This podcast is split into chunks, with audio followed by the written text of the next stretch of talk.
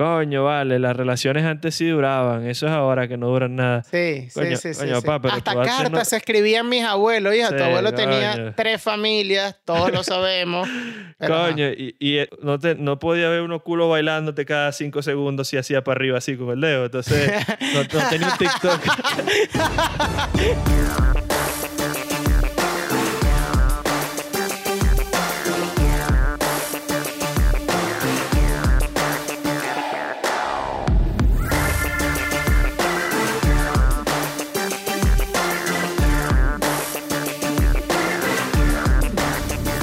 Bienvenidos a un nuevo episodio de Truco de Podcast. Truquito. Como siempre, un episodio que va a ser buenísimo, como todos los anteriores. Nunca falta, ni nunca va a faltar. Y el tema que tenemos para hoy es un tema didáctico. No, bueno, didáctico no es la palabra, pero que yo creo que todo el mundo ha tenido experiencia en él, porque todos somos usuarios activos del Internet.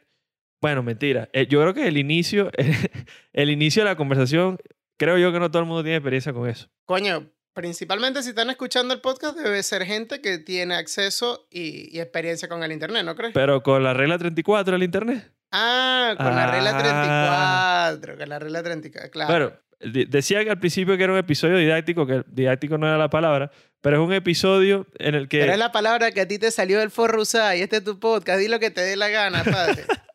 Entonces, nosotros cada vez estamos teniendo más interacción con, con los truqueros por las redes sociales. Y bueno, una de las interacciones que tuvimos durante la semana, pues un truquero nos mandó un, un tweet que era un chiste. Lo que pasa es que la gente no entendió. Yo creo que la mayoría de la gente no entendió que era un chiste que hacía alusión a la regla 34 del Internet. Y de ahí salió el tema y que dijimos, coño, ¿tú crees que la gente esté familiarizada con las reglas del Internet, con la regla 34? Podemos hacer un episodio sobre todo este tipo de cosas en el Internet. Y para no darle más vueltas al asunto, para que entiendan qué es la regla, la regla 34 del Internet y para que ustedes piensen si han, han sido partícipes o han tenido la experiencia de la regla 34 del Internet, básicamente la regla 34 del Internet dice que para todo lo que tú creas que existe o para todo lo que se te ocurre, existe una versión pornográfica de eso. Y a mí me parece importante acotar que la regla 35 dice, para los que estén pensando que eso no es así, que si no existe la versión pornográfica, es tu deber crearla. Sí, las dos reglas que, que le siguen son básicamente como continuación a la 34, a la 35, la que ya mencionaste, si no existe pronto va a existir. Y la 36 que si crees que viste algo fucked up, siempre hay algo más fucked up, más escoñetado de lo que viste. En el tweet que nosotros vimos lo hacían con los Simpsons. Y padre, Y yo soy fanático de los Simpsons y le digo, hay En un, todas las versiones. hay un contenido multimedia de Bart serruchándose a las dos morochas, ¿sabes? Las de pelo largo, negro. Es heavy. Me acuerdo que cuando lo vi, o sea, fue hace muchos años. Yo era un jovencillo aún. No sé ni cómo llegué a eso. Tú sabes que uno experimenta con cosas. claro, uno va a buscar, Y- no se topa con esas cosas en el camino por ahí. No, en, en verdad, en verdad, no me acuerdo cómo lo, cómo lo vi, pero en aquel momento desconocía la existencia de, de esta regla. Hay que decir, no son reglas. Es una estupidez, la verdad. Exacto, son, son reglas informales y hay un montón, la gran mayoría son muy tontas. Estúpida. Pero esta en específico es llamativa porque genera la curiosidad. La verdad es que si lo piensas, una vez escuchas la regla, cada cosa que ves, te puedes atrever a... Yo creo que incluso buscar- si no has escuchado la regla, yo creo que mucha de cualquier vaina. Ese- que eres un investigador nato, ¿no? Pero también, o sea, también de, de carajito uno veía vainas y hay, hay ciertos personajes que tienen tensión sexual con otros, weón. Es, es- es Cla- así. No, dime tú Lola Bonnie, la de la de por, Space ej- Jam. por ejemplo, Diablo, esa- súper eh, sexualizada claro, Lola Bonnie. Claro. La de este, el detective no sé qué vaina, que era con una chama que tenía una muñeca vestido de rojo. Ah, ¿sabes cuál sí, es? La sí, del- sí. no me acuerdo cómo se llama. Eh, de, Rabbit. Eh, Algo Doctor Rabbit, yo, yo no sé qué vaina Rabbit, algo no, yo, Rabbit. yo no. Yo, yo no, Pero- exacto, pero algo Pero, Rabbit. por ejemplo, me vas a decir tú que eres un fanático nato de Dragon Ball que nunca le dedicaste un 5 contra No, 1 a Bulma. no, por no, favor. No, no, no. No, yo no tengo esas El Android perversiones con los 18, mi muñecos. primer amor. Te pusiste Super Saiyajin con el Android 18. Ahí yo conocí el amor. Tú eres el premio que venta ahí, vaina. No, no, pero porque ya era grande cuando lo descubrí, ¿viste? No, pero Yo creo que ahora que- sí. Ahora que te empezó a gustar el anime, coño, que le metiste Attack on Titan, que le estás metiendo, el próximo paso es la evolución natural es del hentai ahí. Eh, es probable, no me voy a cerrar a nada, porque ya la vida me ha enseñado que, que no debo ser tan mente cerrada. Mucha gente no, ni siquiera sabe qué es el hentai. De hecho, esta Rosalía hizo una canción hace poco que se llamaba así y fue como que la introducción al término para muchísima gente. Yo te, tengo mis cositas con eso, porque es como lo que te dije en el episodio pasado de Bad Bunny, con Rosalía pasa lo mismo. La tipa dice, ah, y entonces ya le hacen un hilo en Twitter de wow, la inteligencia de Rosalía para hacer ah y tal. Me imagino que los que no, se, no sabían qué era hicieron su primera búsqueda en Google y bueno, se llevaron una sorpresa. Claro, Rosalía, no te tenían eso, Rosalía, está bien. Por eso, pero es que de ahí nacen después los, los famosos hilos de los que te hablé en el episodio anterior. Rosalía explicando la cultura del hentai no sé qué. Y es como, marico, la caraja le puso hentai como le puso Motomami también, una verga. O sea, Sí. no, no, no es para tanto en cuanto a... No dudo que ella haya querido tener todo el trasfondo del que están hablando. Más allá del morbo que puede tener para la gente que entienda lo que quiere decir y las letras, porque esa es la, esa es la canción que dice Te quiero ride como mi bike, ¿no? Eh, Sí, sí, sí. además que, que, que da, da mucha grima Vamos. esa lírica ahí. Pero bueno, ya habiendo hablado de eso y de la regla 34, las otras reglas son muy tontas, la verdad. Creo que eso empezó en 4chan, que 4chan era como una, un foro que fue como un- una primera versión de, de Reddit, pero mucho más explícita y mucho más, bueno, si es que se puede hacer más, pues Reddit es explícito también, pero 4chan era mucho más abierto y mucho más peligroso para muchas cosas también. Y a partir de ahí los usuarios empezaron a, a desarrollar esta, estas reglas que mm, son un viaje, pero son estupidísimas. E incluso Sí. quisieron hacerlo como la de Fight Club, que la regla de que nunca se habla de La- Fight Club. las, entonces- primeras, las primeras son iguales a las de Fight Club. Exacto, que no se habla. Entonces, son tontas. Creo que la única que, que medio trascendieron así como cultura popular son la 34, la 35 y la 63, que también es una, una tontería, que es que para cada personaje masculino existe Hay una femenino. contraparte femenina. En Sí. todas las películas, en todas las vainas, pero pues no es una regla, es como una anécdota esa vaina, es como, como decir cualquier cosa y ya. Entonces, no es algo que, que sea excesivamente relevante, no es que haya algo que uno diga, wow, metimos este capítulo para ver qué reglas en serio hay del Internet, porque las reglas del Internet como tal son, eh, no, hay- no sé si hay unas reglas, o sea, no hay, no hay una, una estructura bien hecha de cuáles son las reglas, más allá de las que uno se va formando por experiencia propia y que uno Es va que eso- desarrollando. Eso es lo que te iba a decir. Al final, más allá de lo subjetivo e informal que pueda ser este listado de reglas, creo que va mucho de quién está detrás de las reglas. Por ejemplo, el Internet es ese lugar seguro para mucha gente que quizás socialmente en sitios públicos no, no tiene tantas habilidades. Y pues eso ha generado que no cosas raras, pero sí cosas que pueden sonar tontas o sin sentido, pero que para ese grupo de personas que, no voy a decir se esconden, pero viven No, pero a- detrás del- a- hay del cierto internet. anonimato, pues el, el internet es un anonimato que no está en, la en vida real porque, porque tú tienes que dar la cara y, y no, Exacto, no está, no exacto. está el, el- el escuadrón del, del teclado. exacto. Pero tú te considerarías, ahora que estamos hablando de las reglas del internet y del internet en general, tú te considerarías una persona hábil, habilidosa en, en los, en los menesteres del, del internet. Coño, compadre, para nada. Yo, yo creo, o sea, yo creo que yo he tenido mis picos, mis picos con el internet.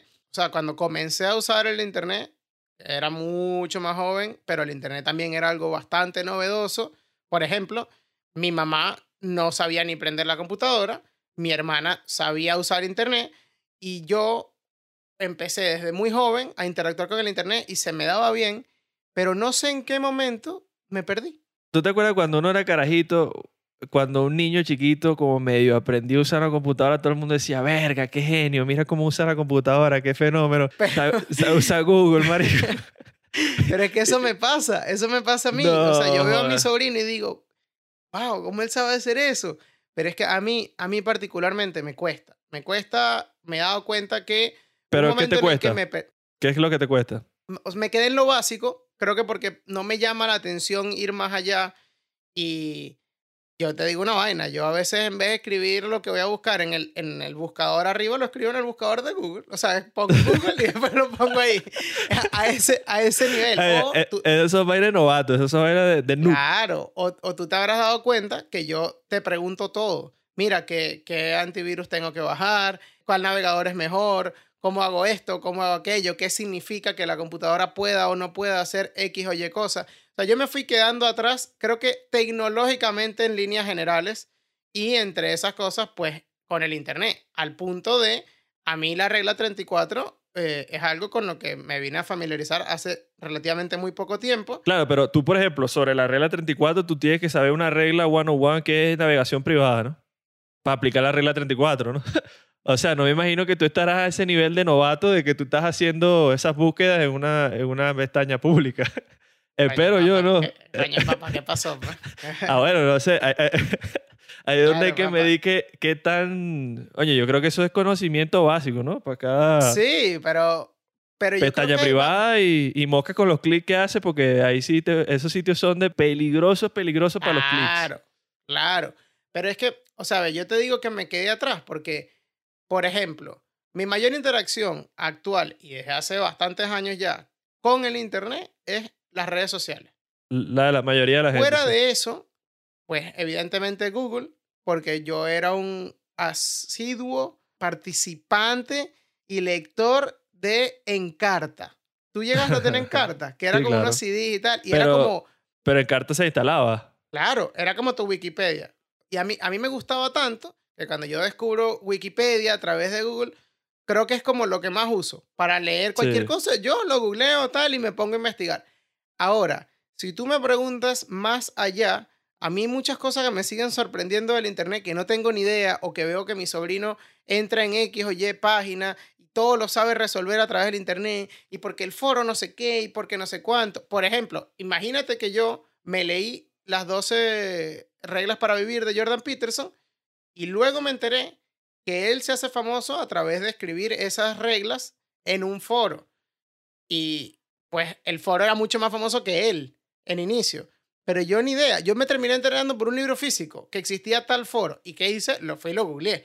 Entonces yo me fui quedando atrás y ya es- escaló a tal nivel que, por ejemplo, en Twitter, que es la red social que más uso, de repente estoy pasando por el timeline y veo F en el chat. Y pienso, ¿qué chat, hermano? ¿Qué carajo significa F?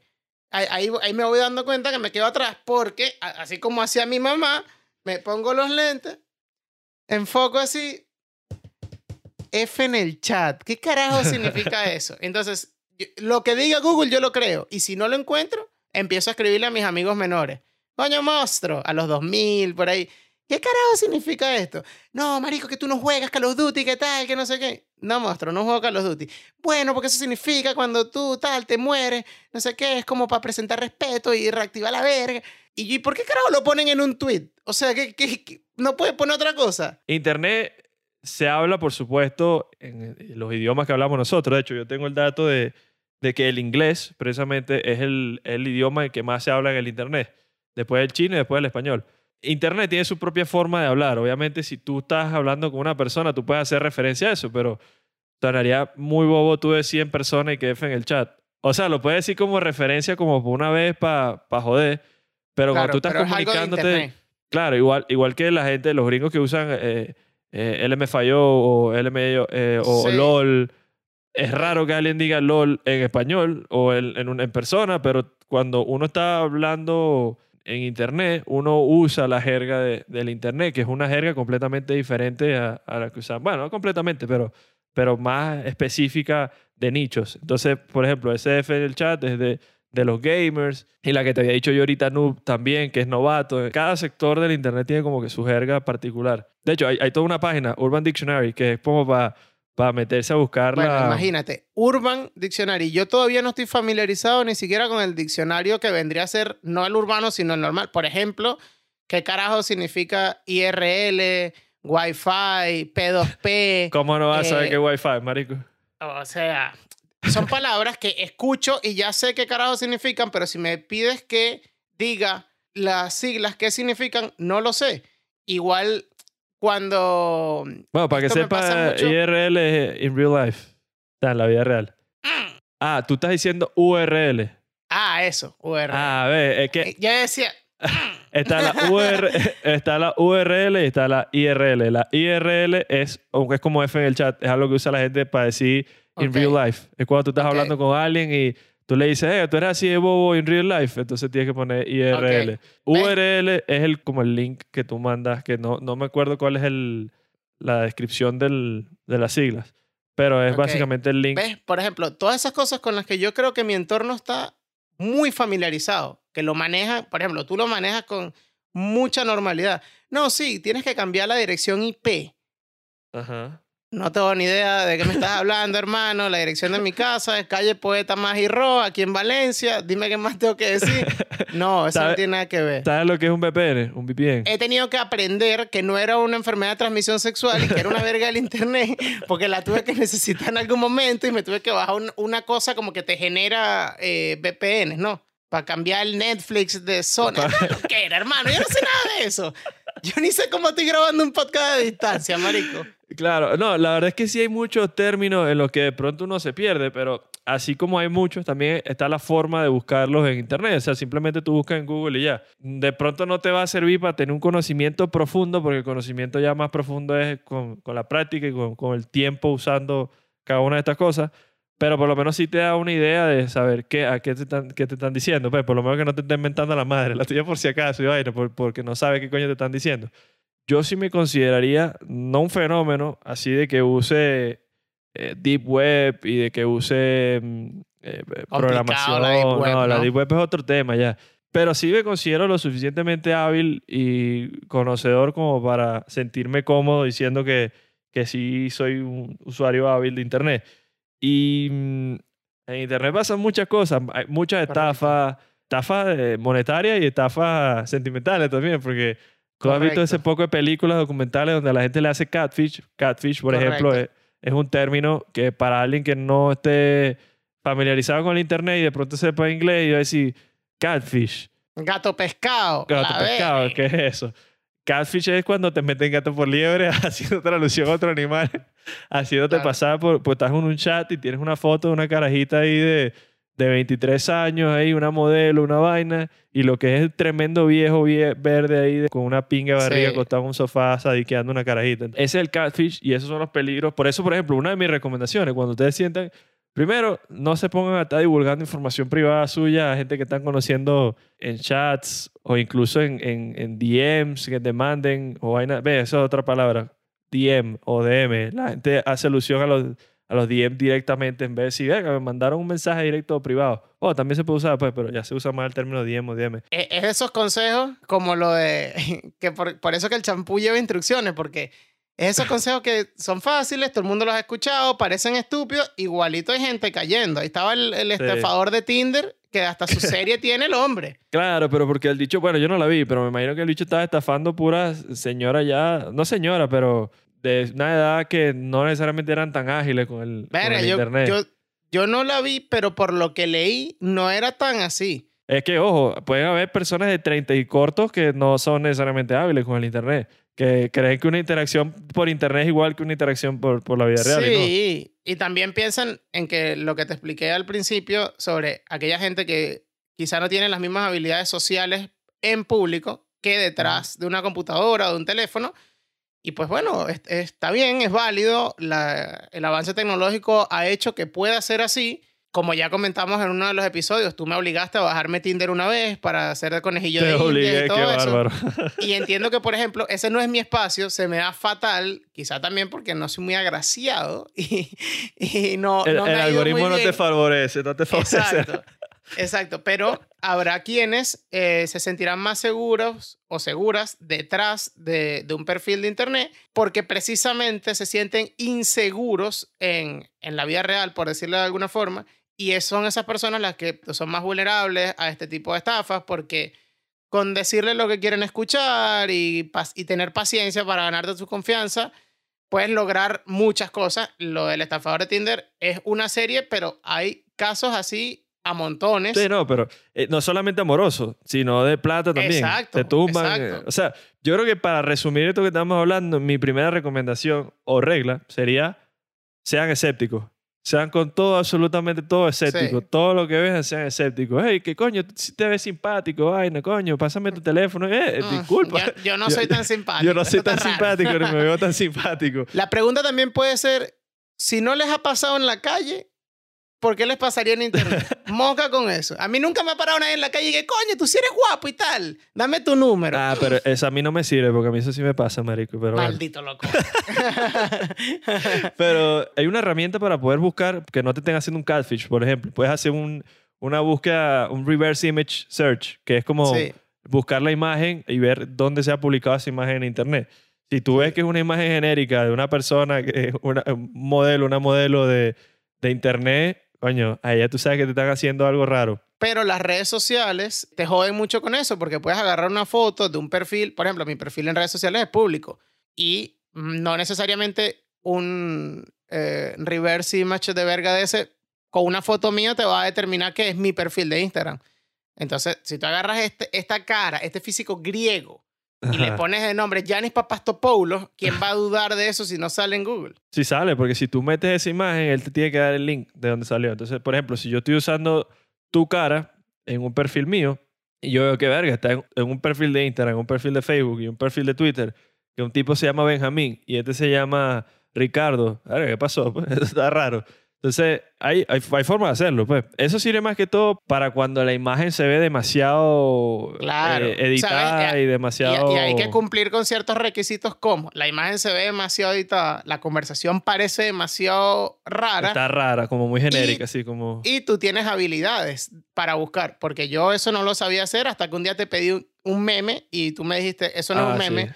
es un recorte de un video de Sacha Fitness y te pregunté, ¿cómo demonios sabes eso? Y me explicaste que lo habías googleado. Se me había olvidado esa vaina. Eso fue hace rato ya, ¿no? Sí, claro. Otra cosa importante, no den clic a links que no estén 100% seguros, porque caen en el propio...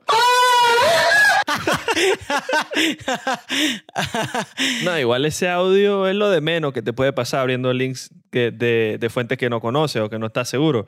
Porque a pesar de la pena que la vergüenza que te va a dar, porque uno siempre abre esa vaina cuando está rodeado de gente, es increíble ese audio, siempre lo abre con gente, eh, te pueden pasar muchas peores cosas abriendo links de fuentes que no, que no son fiables. Yo pensé, yo pensé que hablabas cuando uno está navegando en esas páginas peligrosas que uno se mete cuando está Ah. aburrido. No, tampoco le dé clic a eso. ¿no? Te salen esos mensajes y que Laura, madurita de 44 años, piensa que eres muy sensual y está sola en su casa. Cliqué aquí. Y uno es presa de la desesperación y cliquea creyendo que se levantó a Laura, que no se... Y de la inexperiencia, porque ahí es donde tú dices, coño, Claro. alguien que no tenga experiencia puede creer que ese tipo de, de publicidades son verdad. El problema es que tú le das clic a eso, loco, y lo que se te va a llenar es de virus esa vaina. O sea, va- de malware. Correcto. Y bueno, Mosca, no solamente a eso, por supuesto, no solamente ese tipo de publicidad y que eh, ha sido elegido en un sorteo de un iPhone 15. Ay, yo caí una vez aquí. en eso. No. Sí, y después me empezaron marico. a llamar de, de, de una venta de loterías y vaina, porque puse mi número. Marico, un imbécil. Y no, no fue hace mucho tiempo, ¿eh? Fue hace como tres años, cuatro años. O sea, no pongan su número en ningún lado, no den clics a links raros que no sean, o sea, que no Sí. se vea bien. Coño, yo, yo agregaría como consejo, tengan varios correos. Ah, sí, claro. Yo diría más de dos. O sea, ya, ya a partir del hecho de que hay que tener dos como muy mínimo. Sí, y no los use para lo mismo. La importancia de tener más de dos es no solamente que acumulen correos, sino que no los repitan para ciertas cosas. Por ejemplo, no usar el correo de, que tienes en el banco para las redes sociales, porque Claro. en cualquier brecha de, de seguridad van a tener tu información y el- los primeros que son víctimas de esa vaina son las redes sociales. Entonces, inmediatamente tienen tu información bancaria. De hecho, hay una página eh, que tú puedes buscar si has sido víctima de una de estas brechas de seguridad y de... Coño, compártela, padre. Eso es un dato truquero. que se llama Have I... Have I- ¿Cómo es la vaina? Have I been pound? Have I been pound? Es bien difícil de... ¿Qué significa pound? Pound depende del contexto. en este contexto significa que... He sido si- estafado. Ajá, si has, si has estado estafado o si has estado comprometido tus datos. Si es pounded, es otro tema. Si me tenía que reír, te jodiste porque no entendí. No, no, tranquilo, tranquilo. Lo voy a decir lento para que lo busquen. Have I been pound? Pound es con P-W-N-E-D y ahí tú puedes poner tu email y ver si ha sido, si tu correo ha estado comprometido en una de estas violaciones de datos. y padre, ¿cómo te llevas tú con el tema de aceptar las galletas, Juan? Yo trato de evitarlas a toda costa. Cada vez que me sale ahí que si las aceptas, que si no las aceptas. Pero ¿qué haces si no puedes entrar al sitio sin aceptar las, las galletas? Si el contenido, yo me estoy muriendo por el contenido, lo acepto, pero no todas te lo ponen ahora. A veces algunas sí, a veces no. Verga, marico, yo lo que le meto es aceptar a tu mierda. Ahora con la computadora nueva no, ojo, Mm. porque eh, la computadora vieja, marico, la volví shit aceptando todas las galletas que me daban. Eso quiere decir que ellos están recolectando tu información, pues no quiere decir que tú vayas a tener virus a partir de eso, solamente que eh, tú estás accediendo a que ellos guarden registros de tu, de tu información y por tanto que la vendan a terceros. De ahí es donde salen la- las ofertas de tiendas, que es justo lo que tú estás buscando y es como que te están espiando, ¿no? Correcto.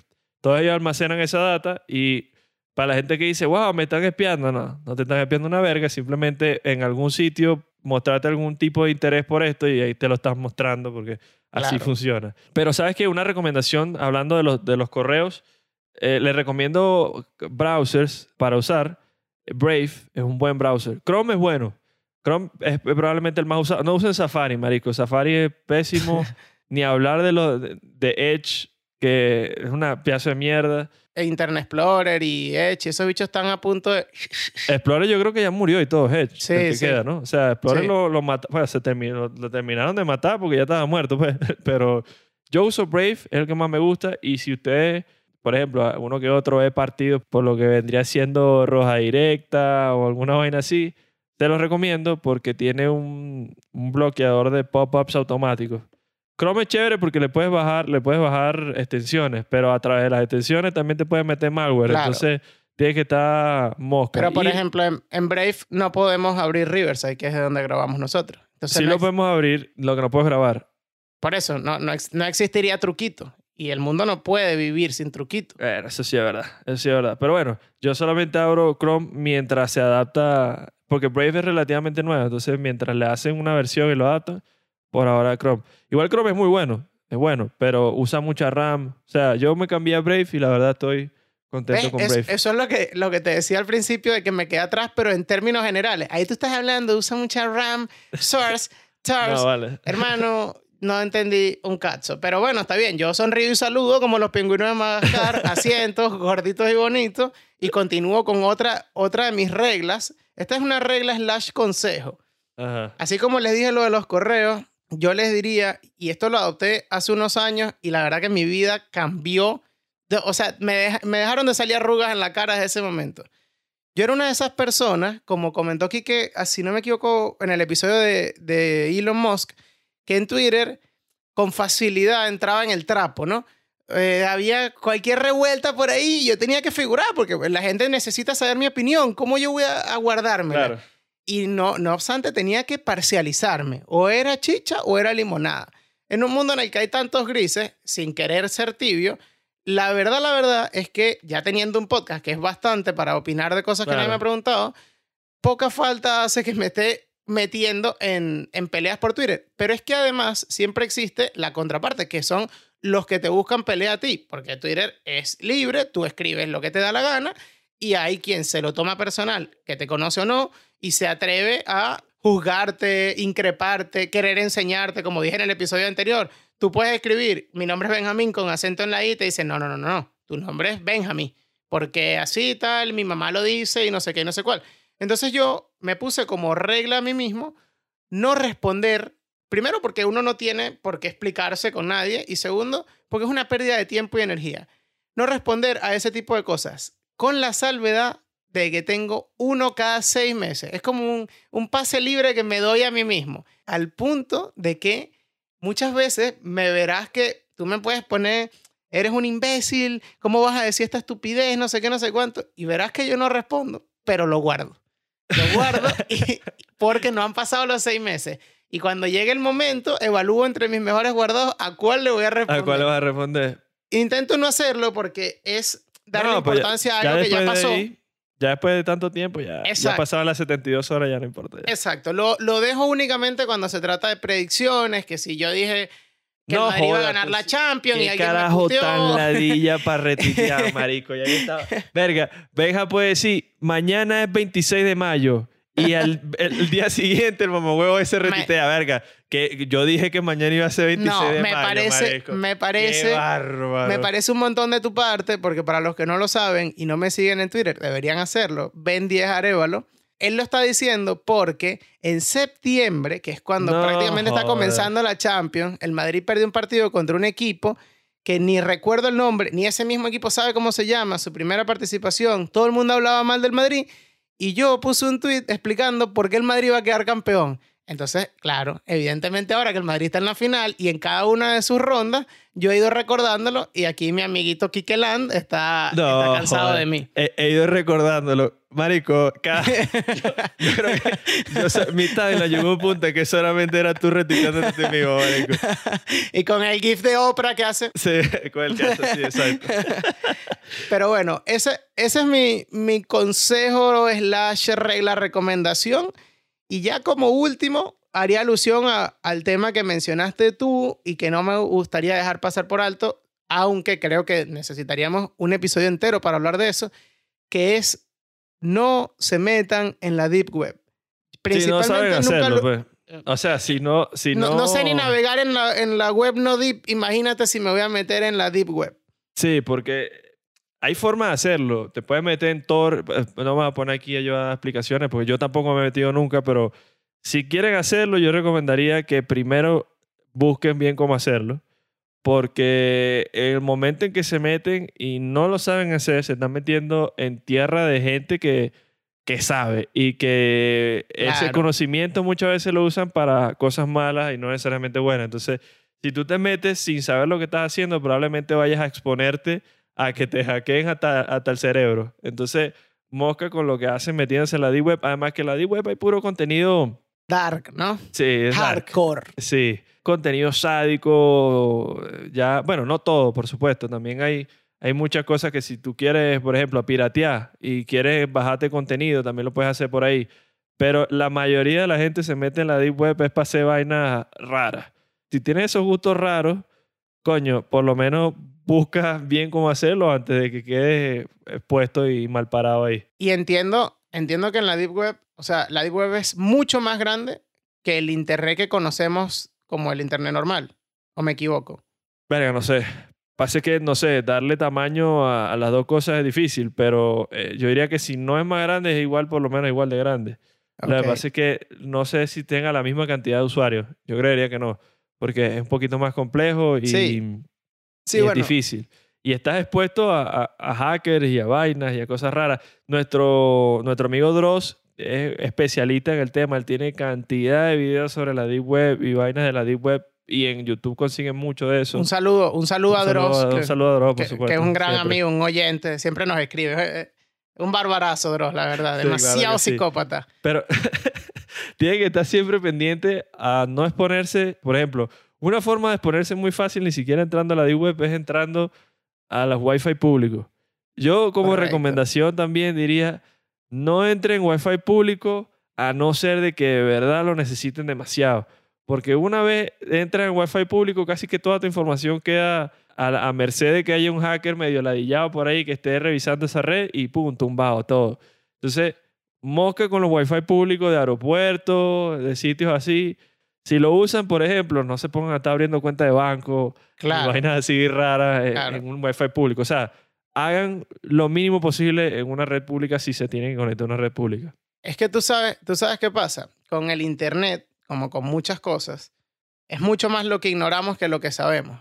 Y Sí. pasa que se instauró, como una vez comenté con la, con la referencia de las redes sociales, se instauró dentro de la sociedad a tal forma que es nuestro pan de cada día, a pesar de todo lo que desconocemos de. Por ejemplo, te comentaba, no sé lo que significan las siglas eh, Wi-Fi, pero sé lo que hace el Wi-Fi. Y no es tan Eh, importante que lo sepas. O sea, es más importante que entiendas qué es Wi-Fi a que sepas qué quieren decir las siglas. Ya, pero el mismo desconocimiento me lleva a... El Wi-Fi es lo que hace que haya internet en mi computadora, en mi casa o en el aeropuerto. Entonces no pienso en qué pueden pasar con mis datos si abro el Wi-Fi en el aeropuerto o en mi casa. Mi sentido común me lleva a entenderlo, pero para la cantidad de usuarios y la cantidad de usuarios sin tanta experiencia, serán muchos los que ni siquiera imaginen que algo así puede pasar.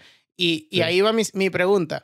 ¿Qué tú piensas que estarán pensando Tim Berners y los muchachos que, que fueron como los creadores de, de lo que es el Internet? Ellos en su momento habrán imaginado el alcance que pudo tener, habrán imaginado la posibilidad de que existiese precisamente la Deep Web, habrán pensado en, bueno, quizá esto que estoy imaginando, como toda cosa que no existe, eh, es muy complejo, habrá que explicárselo a la gente. O, o habrán dicho, tú sabes que eso se instaura rapidísimo, aunque la gente no sepa bien cómo funciona, lo van a usar. Yo no sé si ellos habrán imaginado la magnitud de lo que llegó a ser el Internet, pero al desarrollarlo tiene que haber sido consciente del potencial que tenía. Seguramente sí, sí entendían que lo que estaban haciendo era revolucionario. Yo creo que todos los que hacen Claro. un proyecto así llegan a por lo menos sentir que eventualmente de una forma bien implementada y de un, si se le da un uso masivo puede ser una tecnología que cambie el juego por completo. Como dice el dicho, el, el loco es loco hasta que sus ideas tienen, tienen repercusión en la sociedad y ahí es un genio. Ahí realmente Sí. se transforma en un genio de un segundo a otro. Para mí el Internet es el invento más importante de, la, mundo. de la historia de la humanidad. Más que la imprenta. Es como la versión de la imprenta, pero moderna, más o menos. Sí, bueno, o sea, sí, es probable que sin la imprenta, o bueno, no sé si probable, pero no hubiésemos llegado al Internet. Es como Sí. de una cosa terminó surgiendo la otra, la otra, la otra, la electricidad, por ejemplo, tal, pero a, a día de hoy se me hace a mí que el Internet es lo más increíble que hay. El Internet cerró muchas brechas, unió mucho más. Ah, Por supuesto, tiene sus otros lados, pero ah, por eso es difícil comparar épocas. Es difícil cuando la gente compara, no, es que nosotros en aquella época no teníamos esto. Claro. Pasa mucho cuando veo a la gente que se pone con los temas de, coño, vale, las relaciones antes sí duraban, eso es ahora que no duran nada. Sí, sí, Coño, sí, sí, coño, sí. papá, pero Hasta tú cartas no- se escribían mis abuelos, hija. tu abuelo tenía tres familias, todos lo sabemos. Coño, y, y, eh, no, te, no podía ver uno culo bailándote cada cinco segundos si hacía para arriba así con el dedo. Entonces, no, no tenía un TikTok. No ah, tenía- o sea, claro, e- es más difícil mantenerse fiel ahora, es lo que quieres decir, ¿no? Coño, claro, por supuesto. Imagínate tu TikTok. Tú abres TikTok y tiene por lo menos 17 culos diferentes. Le das así para arriba y te salen 6 segundos de culo bailándote Bueno, eso, en la cara. eso marico. depende de las cosas que tú le des like y compartas. A mí particularmente me suelen aparecer clases de, de filosofía. Vers- versículo de la Biblia, mamá huevo. Eh, Está bien. O sea, el punto final de esto es que es muy difícil comparar para bien y para mal, por supuesto, porque ahora también eso nos da una ventaja a nosotros de hacer un montón de cosas que antes no se veían ni siquiera posible. Pero es Claro. muy difícil comparar épocas en todo. en- en- y, y sobre todo cuando han habido todos estos cambios tecnológicos y cuando, o sea, querer comparar algo de antes con algo de ahora sin tener en cuenta los cambios que ha habido en el Sí. proceso es, es tonto. sí, sí. Y que, y que precisamente los cambios que han habido en el proceso son lo que permite que la- nuestra normalidad sea otra. Que quizás Claro. vivamos más tiempo, que nos equivoquemos mucho menos, que seamos más prácticos. Hermano, el que no se monta en la evolución está Sí, Shaolin se queda, se queda. No, no hay manera. El otro día vi una noticia de que a través de unas máquinas con internet precisamente, los doctores van a poder operar a distancia. Hermanito, a, a partir de ahí y de los robots y de los aviones volados por internet, no hay manera. O sea, el que, el Sí. que se agüevoneó, está chao, está Sí, y listo. también es un, es un ritmo demandante, ¿no? Es un ritmo demandante para los que no están al día al día siguiendo lo que está pasando con la tecnología. Por eso de pronto te pasaba a ti eventualmente. Si tú no te vas un mes y dices, diablo, ¿y, y- y de dónde salió todo esto? La nueva Correcto. forma de hablar. las Correcto, nue- la- hermano. las nuevas redes, las nuevas interacciones. De pronto va a Instagram y tú dices, verga, no puede ser, es imposible que Instagram sea más malo de lo que es. Te vas un mes y No, efectivamente siempre, llega siempre te puede y es sorprender. peor. Sí, sí, sí. es 10 Instagram mil es veces pésimo. peor de lo que es. Pero mira, te voy a decir una vaina. Y eso que tú me estás usando como ejemplo a mí, que teóricamente soy una persona joven que nació y creció en la era del. Internet. Ay, eres un tipo joven todavía. Coño, hace poco me dijiste que era un viejo. Pero bueno, eh, que soy una ¿Alguna persona cosa? joven que, que nació y creció en la época del Internet. Y a mí, y a mí me cuesta al- a, nivel, yo ya soy el que dice, coño, qué arrecho los carajitos, vale, vienen no, con la tecnología de, Tienen de programado, la- bueno, vienen con el de la chip. barriga. Y Claro, claro, y me, y me está costando, y no pareciera, porque además de ser alguien joven, por ejemplo, tengo un podcast, un podcast a distancia. O sea, los doctores Sí. operan a distancia, bueno, yo grabo un, un show a distancia. Coño, pero papá, son dos cosas diferentes. Opera a distancia. Claro, Oye, gracias por ponernos en esa, eh, a esa altura, a ese nivel, pero... Pero-. Y ahora, ya para ir cerrando, te lanzo esta pregunta. Verga. Tú que, que, ajá, que justo hablábamos, bueno, de qué habrá pensado esa gente que creó el Internet, hasta dónde iba a llegar su invento. Si bien pueden creer que es revolucionario, pues la imaginación mm, en algún momento ha- habrán cosas que ellos no se habrán imaginado que estén pasando. Y mm, esto es una pregunta slash recomendación. Hay una serie en Netflix que se llama Manhunt. Tiene dos temporadas, la segunda es totalmente distinta, pero son casos de la vida real. De Luna Bomber, sí. Sí, de Luna Bomber, que era un, un asesino en serie. Yo leí el manifiesto de él. Es muy chévere y habla sobre la revolución eh, tecnológica, a dónde vamos a, a parar como sociedad. Bueno, no quiero hacer más spoiler un boomer, porque... un boomer que encima mataba gente. Pero no quiero hacer más spoiler porque la verdad me gustó, la recomiendo, está chévere de ver, es es interesante. Y de ahí surge la pregunta, ¿dónde, dónde crees que vamos a parar? Si, si esto en algún momento se va a estancar, si va a seguir mutando siempre para el bien de la sociedad. No, padre, si ya, estamos, ya, está, ya está la sociedad pensando en la web 3.0. Nosotros hemos hablado aquí de eso, ¿no? La web, Eh. rápidamente, la web 1.0 fue la primera web de todos, la, la que empezó en los 90, por ahí de los 90 al 2003, por ahí, que era simplemente subir información a Internet y ya, no había ningún tipo de interacción con lo que pasaba en Internet. Sí, esa. Web 2.0 es lo que surgió a partir de 2004, las redes sociales, la interacción por Internet, nosotros darle feedback y darle uso al Internet y a la información del Internet, el marketing por Internet, todo lo que es nosotros dar nuestro input también en el Internet. Empezamos a interactuar con el Internet. Y ahora la web 3.0, que es lo que ya todo es la palabra de moda en estos días, Meta, ¿no? Pues el metaverso, lo que pasa es que Facebook, Facebook hizo como, como Venezuela con, con la palabra Bolívar, que la dañó, marico, que, que ahora todo, venga, Bolívar debería No, ser una Venezuela dañó nosotros- la palabra emprendimiento, padre. Venezuela La dañó mucho. verga, marico. No, pero marico, todo ahora lo que tú escuchas bolivariano, diablo, suena como que un desastre, una mierda, un fracaso.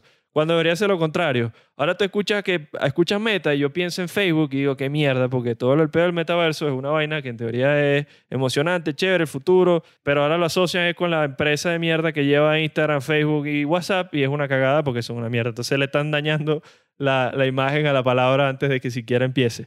Pero Claro. todo esto del web web 3.0 es todo el progreso de esto, de la mano de la cripto, del, del metaverso, de la democratización del Internet y de tú mismo apropiarte de tu información y de lo que tú haces en Internet sin intermediarios. Entonces, por supuesto que yo creo que esto va a seguir avanzando. Yo no sé si nosotros tenemos viendo comiquitas y viendo vainas desde hace mucho tiempo donde en el futuro supuestamente los carros van a volar Sí. y nos vamos a teletransportar.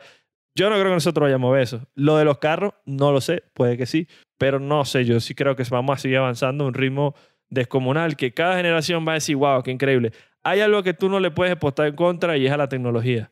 Ese es mi mensaje final. No Ok. le puedes apostar en contra a la tecnología, yo creo que sí vamos Ok. a seguir avanzando.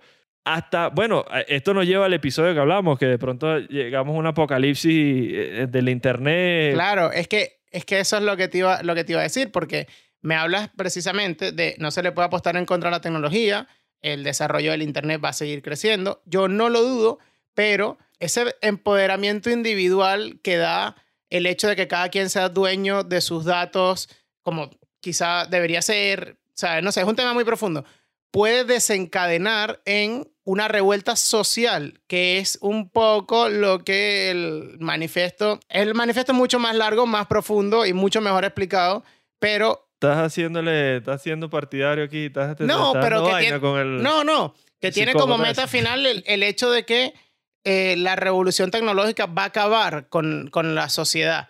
Entonces, más, mi pregunta no era si el Internet va a morir o va a seguir mutando, porque yo creo que sí, va a seguir creciendo, sino cómo va a afectar eso a la sociedad. Positiva, men- pues, positivamente siempre o en algún momento va a traer No, algo pues, negativo. Marico, es como todo. la- todo tiene su lado negativo también, pero yo creo que si tú haces el balance, es bastante mayor lo positivo que lo negativo. Coincido. Eh, La gente a veces puede enfocarse mucho y decir por todos lados, lo positivo es, ah, sí, lo positivo, pero mira todo esto malo que está haciendo y verga, no puede ser tal.